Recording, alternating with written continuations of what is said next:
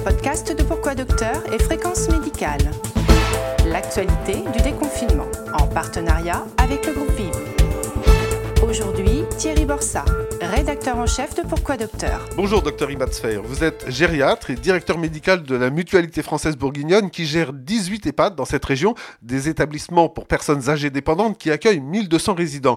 Avec les nouvelles règles de déconfinement qui sont en vigueur depuis le 5 juin, quelle est aujourd'hui la situation dans ces établissements?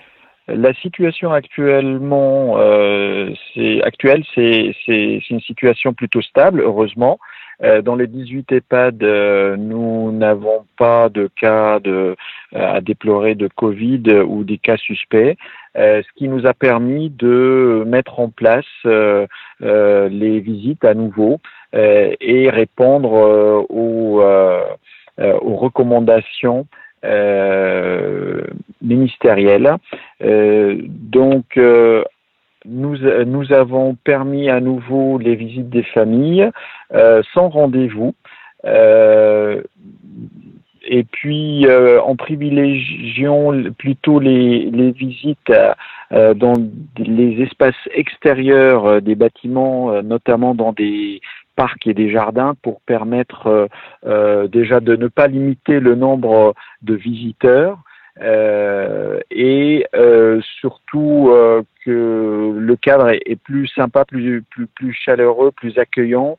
et donc, par contre, par contre, les, les visiteurs portent obligatoirement un masque, ils se lavent les mains euh, avant euh, la visite et ils gardent une distanciation physique entre eux et, euh, entre le, le, le, résident de un mètre.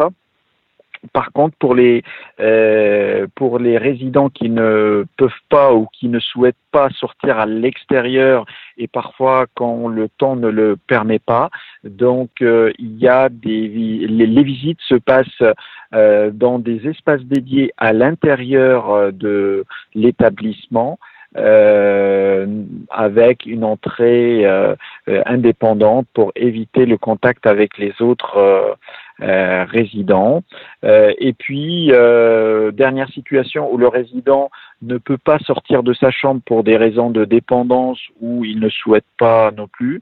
Dans ce cas-là, on, on accepte les visites dans les chambres, mais en limitant le nombre de visiteurs à deux maximum dans la chambre. Une première phase de réouverture, mais qui était elle beaucoup plus contraignante, avait déjà eu lieu. Comment les résidents, les familles, mais aussi bien sûr les soignants ont vécu ces moments, disons, de retrouvailles après des semaines de confinement très stricts alors côté euh, résidents, euh, bien évidemment, euh, il y avait beaucoup d'attentes pour retrouver leur famille, les familles également. J'ai envie de dire encore plus que les résidents, ils avaient hâte de retrouver leurs parents.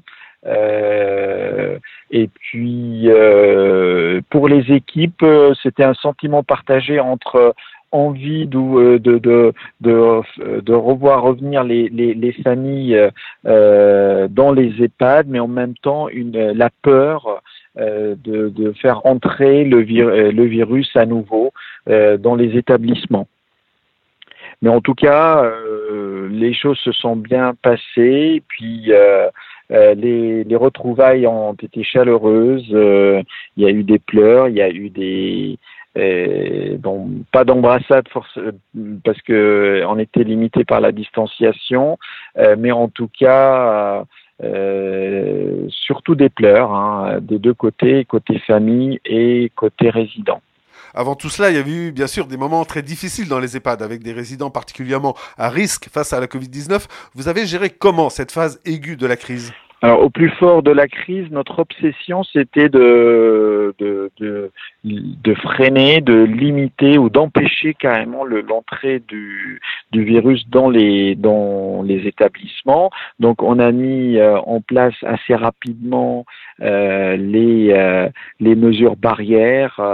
Euh, on a on a mis en place le port de masque obligatoire pour les soignantes euh, et pour tous ceux qui rentraient dans les EHPAD, le lavage des mains, la distanciation euh, physique. Et puis on a on a beaucoup communiqué avec les soignantes sur les, les informations qu'on avait en notre possession, hein, qui ont bougé avec le temps aussi sur le Covid. Covid-19, mais aussi on a beaucoup communiqué avec les familles pour leur expliquer la situation et, aussi expliquer ce qu'on faisait parce que effectivement il y avait beaucoup de, euh, de questions de la part des familles et parfois d'incompréhension, mais euh, on leur disait que c'était pour euh, le, bien des, des résidents. Donc ce, n'était pas simple, c'est toujours pas simple, mais en tout cas, euh, on a on a fait le maximum pour éviter l'entrée euh, du Covid dans dans les établissements. Et quels enseignements avez-vous tiré finalement de cette crise inédite? Les enseignements, c'est que c'est un nouveau virus, donc euh, il faut il faut être préparé, il faut rester modeste dans ce qu'on dit parce que les choses ont, pu bouger entre temps et parfois il y a eu des contradictions entre les messages, euh, surtout euh, parfois ministériels qui nous a été envoyés, qui nous ont été envoyés, euh, et donc euh, ça nous a euh, demandé beaucoup d'efforts sur sur la communication et surtout relayer régulièrement les informations et corriger en permanence notre nos données, nos informations, nos, prises en charge. Euh, ceci étant, le, côté positif, c'est que ça a permis de euh, encore plus de souder les équipes et, notre communication avec les résidents et, et leurs familles également. Hein.